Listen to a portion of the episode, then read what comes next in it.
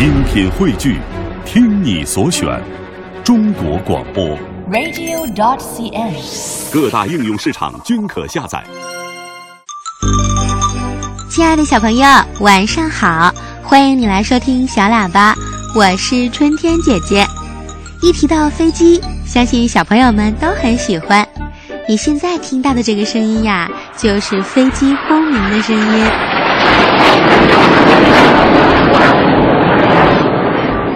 是啊，自从飞机发明之后，飞机就成为了现代文明当中不可缺少的交通工具。它深刻地改变和影响了人们的生活。无论是多远的地方，坐上飞机几个小时就可以到达了。飞机完成了人们征服蓝天的梦想。小朋友们都坐过飞机吧？嗯，在机场呢，我们可以近距离地看到很多大型的客机。大多数的飞机都由五个主要的部分组成：机翼、机身、尾翼。起落装置和动力装置，开飞机的人呢，我们叫他机长；在飞机上为乘客提供服务的，我们叫他空中乘务员。上周，春天姐姐就乘坐了飞机，从北京飞到了珠海，去参加了第十届中国国际航空航天博览会。在航展上，我看到了很多很多的飞机。有大型客机、军用战斗机、小型直升机等等。去珠海看飞机的小朋友也很多，他们戴着望远镜，为了看空中随时出现的飞行表演。他们还拿着照相机，近距离的拍摄自己喜欢的大飞机。小朋友你好，我看你戴了望远镜，你能先给我介绍介绍你是从哪来的吗？江西省金南县的啊、哦，你是第一次来看航展吗？是的，今天一大早七点多钟就来了。啊、哦，是吗？自驾车，啊、我们呢主要带小朋友过来看一下。啊。对，让他增长一下知识，学习一下。你是跟谁一块来看航展啊？啊，我舅舅。你是来自哪儿的？中山。广东省中山市来的是吗？啊啊。那我刚才看到你拿着相机，你都拍了什么呀？呃，拍了一些飞机的相片哦。啊，拍了导弹。刚才你看到外面天上有飞机吗？有啊。好不好看？好看。嗯，那你参观了之后有什么感受啊？就是那个国家太富强了。啊。很富强。嗯，那你今天拍完的照片你会给谁看啊？给家人看喽。会告诉他们什么呢？航展很好玩，我看到了很多飞机。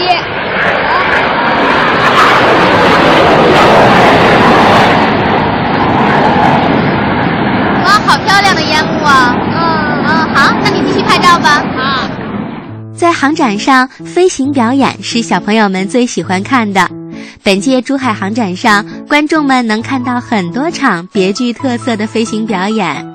俯冲、转弯、翻滚、飞机拉烟等等各种不同的飞行姿态，让人看得眼花缭乱、叹为观止。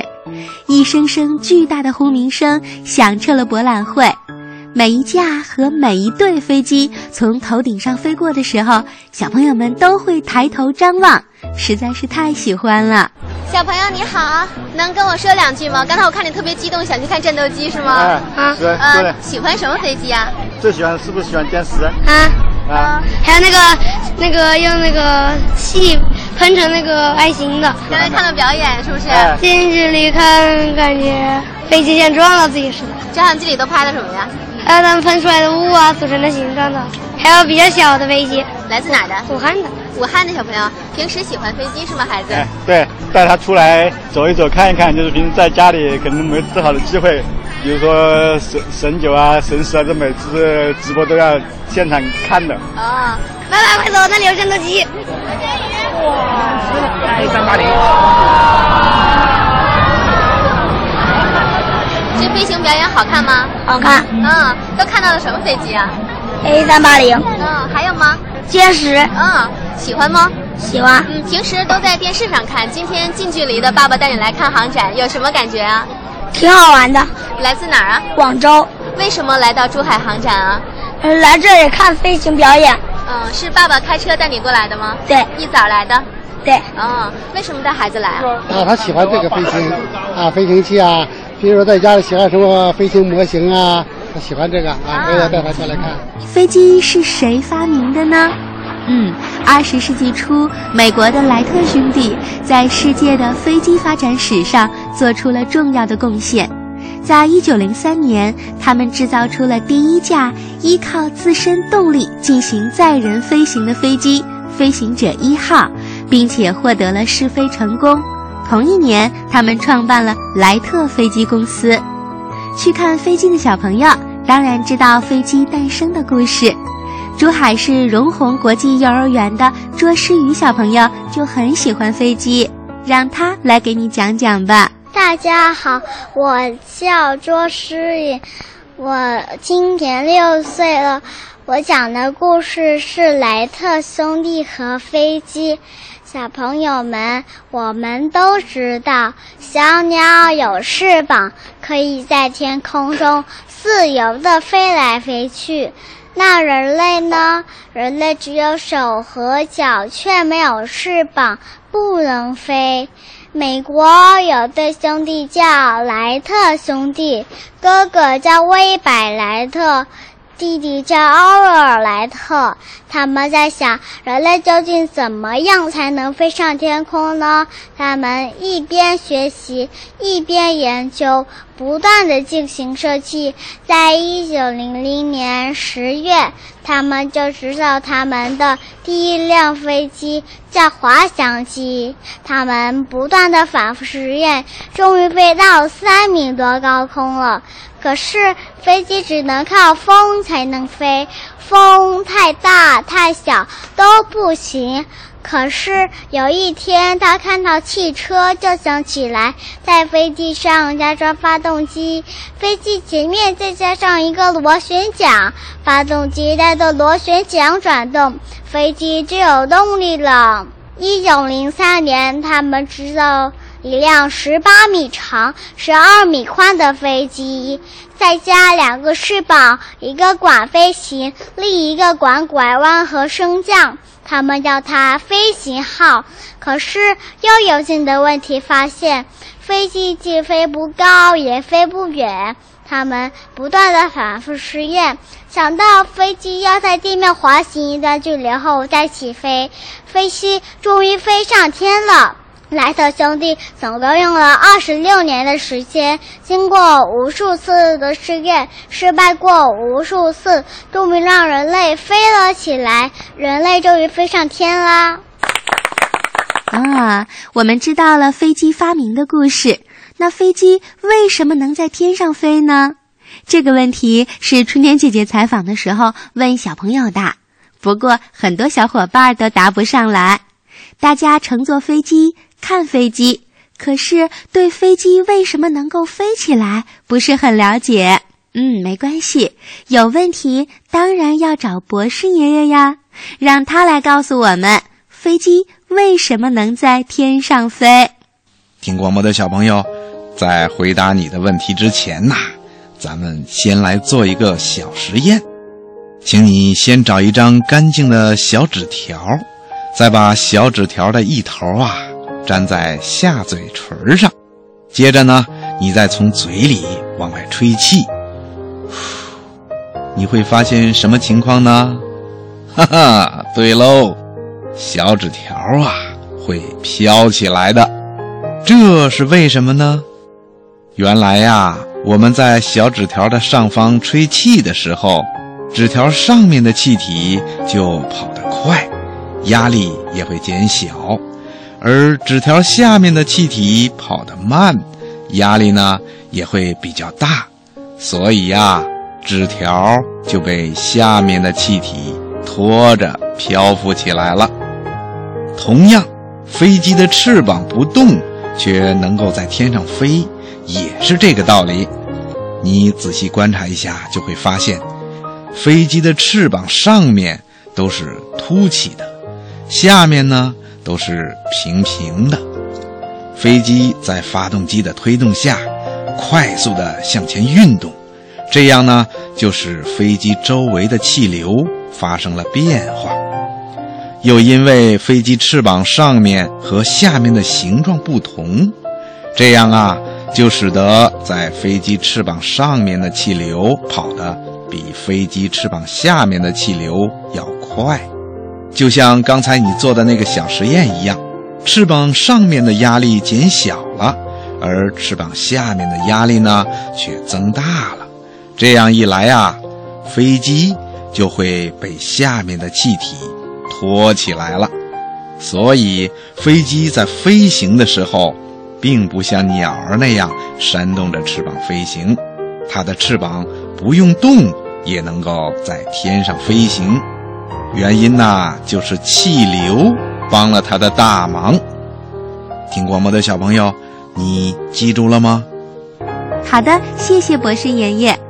在本次珠海航展上，中国空军八一飞行表演队的女飞行员首次驾驶歼十亮相。这些姐姐们驾驶着国产战机飞翔在蓝天上，可威风了。春天姐姐就采访到了一位小姑娘，她有一个梦想，希望自己也能驾驶飞机，成为女飞行员。嗯，我看到了很多飞机，A 三八零，还有像战斗机一样的那个。不知道叫什么名字，歼十还有阿联酋的那个，阿联酋的哪个？阿联酋飞行表演队，看它飞得很低，对啊，好像要掉下来一样的，然后又掉上去了。喜欢吗？很喜欢。开车自驾过来的，开了三个小时才到。然后带着几个小朋友一起过来，是吧？对对对。啊，女孩也很喜欢飞机，一直认为男生可能对飞机更感兴趣啊。他小时候说他要开直升飞机，是吗？谁要开直升飞机长大？啊，真的吗？你有这个愿望吗？有。那你知道这次我们航展当中也有一些女飞行员吗？有啊，有四个。嗯。歼十的那个。嗯。嗯，咱们未来的志向也希望可以当个女飞行员吗？嗯，好。带着小朋友参观珠海航展的家庭有很多。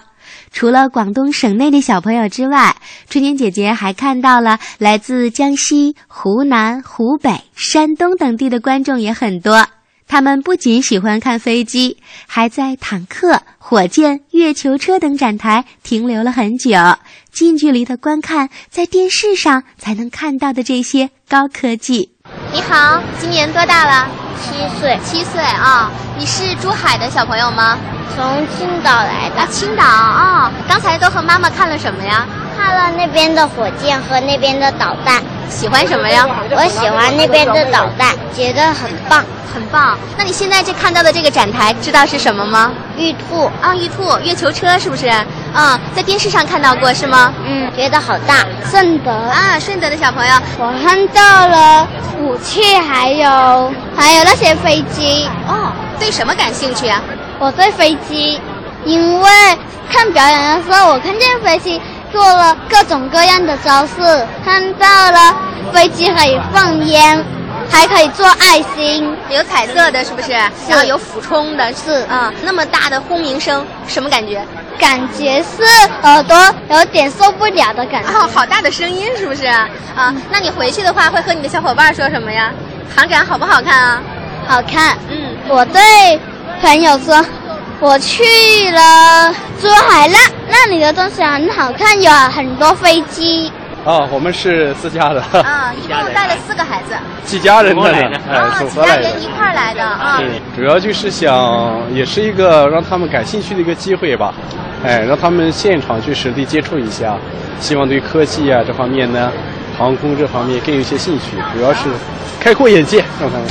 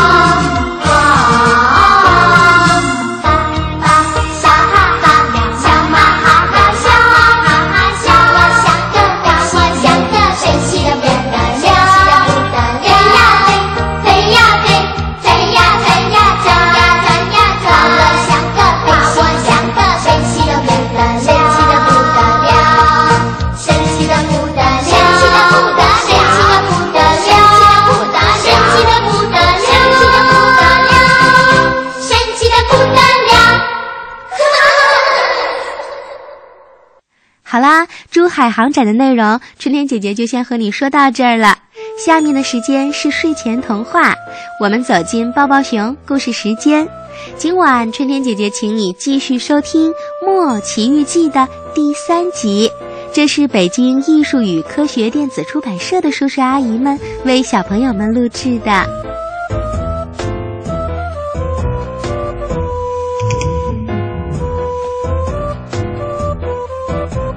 第三章，双脚被烧成了灰。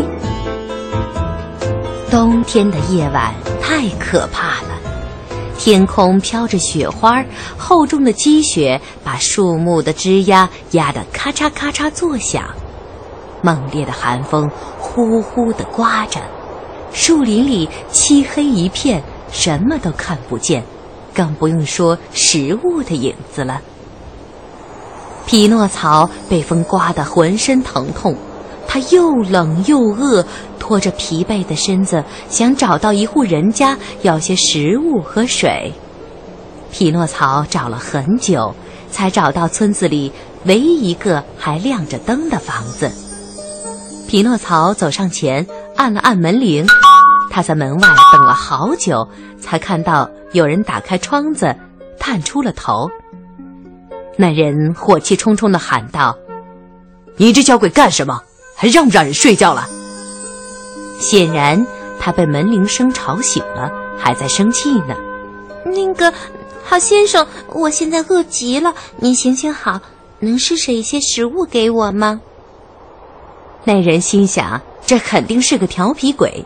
有些孩子就喜欢半夜敲别人家的门，等门开了就躲在一旁哈哈大笑。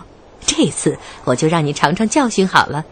于是他对匹诺曹说：“好啊，你先等会儿。”过了一会儿，他回来了，手里还拿着什么东西。哎，站好了，把帽子举好。匹诺曹乖乖地摘下了帽子，可还没等他举好，一盆凉水哗倒了下来。匹诺曹冻得瑟瑟发抖，活像只落汤鸡。他没有地方可去了，只好又回到家里。他用尽力气打开了房门，接着找来一个炭火盆儿，撒了些炭屑放在上面，点上了火，把湿透了的双脚架在上面，想要烤干一下。匹诺曹本来只想打个盹儿。谁知屋里太暖和了，他马上进入了梦乡。砰砰砰！匹诺曹忽然被一阵急促的敲门声惊醒。他揉了揉眼睛，懒洋洋地问道：“谁呀？”“是我。”一个很不耐烦的声音回答道。匹诺曹听出来这是玉米糊的声音，他太想爸爸了，尤其是在自己饿肚子的时候。他急着去给玉米糊开门，却发现自己动不了了。匹诺曹盯着自己的脚，才发现双脚已经被火烤焦了。他呆坐着，吓得连话都说不出来了。玉米糊还在外面催促着开门，匹诺曹这才回过神儿来。他哭着说：“爸爸，我的脚没了！”什么？你再说一次。脚，脚被吃掉了。匹诺曹越说越委屈。谁吃了你的脚？匹诺曹不知道要怎么回答。他看到了一只猫，赶紧说：“是猫。”玉米糊一点儿也不相信，愈加不耐烦了。他大声喊：“行了，别说没用的了，你快点过来给我开门，不然待会儿看我怎么揍你。”匹诺曹呜咽着说。我没有骗您呢，我真的没有脚了，没有办法走路了。玉米糊只好打开窗户，爬进了屋子。他刚想发火，却看到了低头哭泣的匹诺曹，又看到了他那成了炭的双脚，马上就心疼起来，抱着他说：“这是怎么了，孩子？你的脚怎么烧掉了？”我我也不知道，我醒来后我的脚就这样了。昨天太可怕了。匹诺曹一边擦眼泪，一边把昨天晚上的事都告诉了玉米糊。匹诺曹说的颠三倒四，玉米糊也听不明白，只知道匹诺曹受了很大的苦，而现在，这孩子饿极了。玉米糊从口袋里掏出了三个梨子，喏，这是我刚准备的早餐，你吃吧。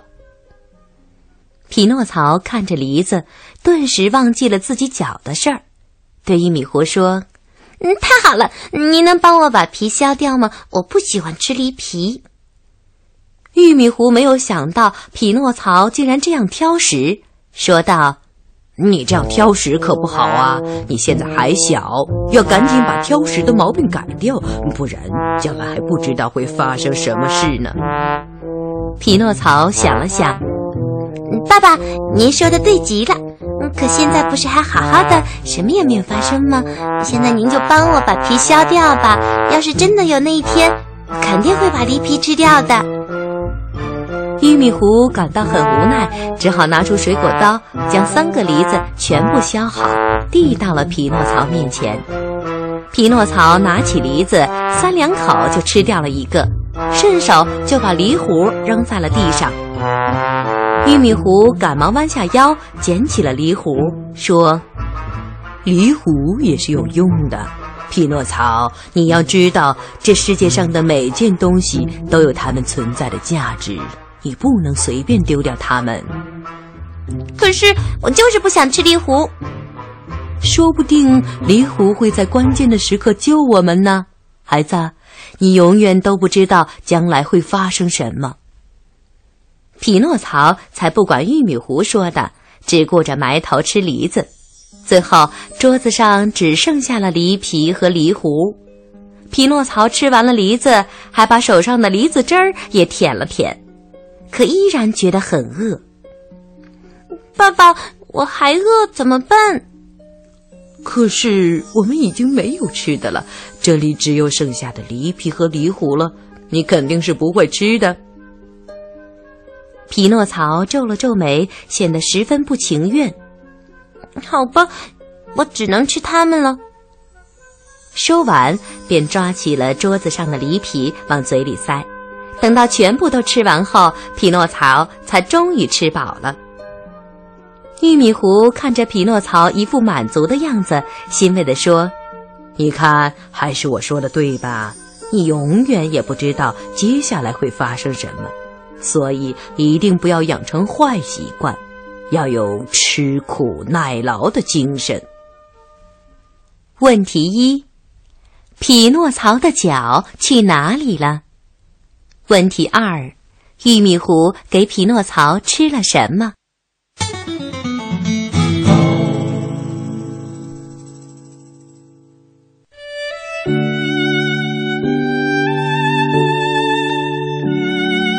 好啦，亲爱的小朋友，今晚的故事咱们就听到这儿。